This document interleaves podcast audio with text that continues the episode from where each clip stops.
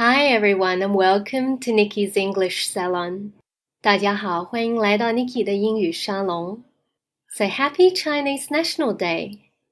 I'm sure you're all very excited to have a few days off work and school.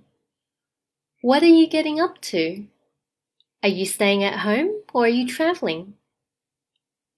To celebrate Chinese National Day, I thought I'd do a post on the top tourist destinations in China.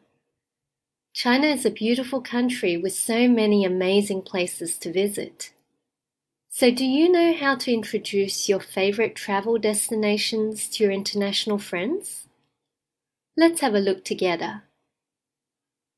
Number one, the Great Wall, Changcheng, the Great Wall. Number two, the Forbidden City, Zijincheng the Forbidden City. Number three, the Terracotta Warriors, 兵马俑, the Terracotta Warriors. Number four, the Silk Road, 丝绸之路, the Silk Road. Number five, Tibet, 西藏, Tibet.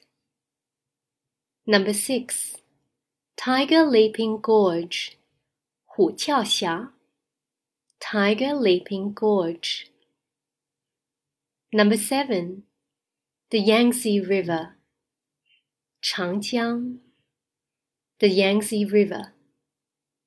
Number eight, Pingyao Ancient Town, Pingyao 古镇 Pingyao Ancient Town.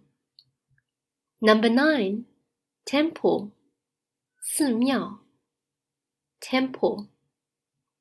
And number ten, giant Buddha, 大佛 giant Buddha. OK，接下来我们看一看三种不同的旅游风光。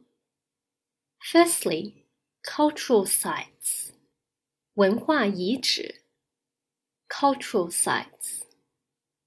Secondly, historic sites, 古迹 historic sites.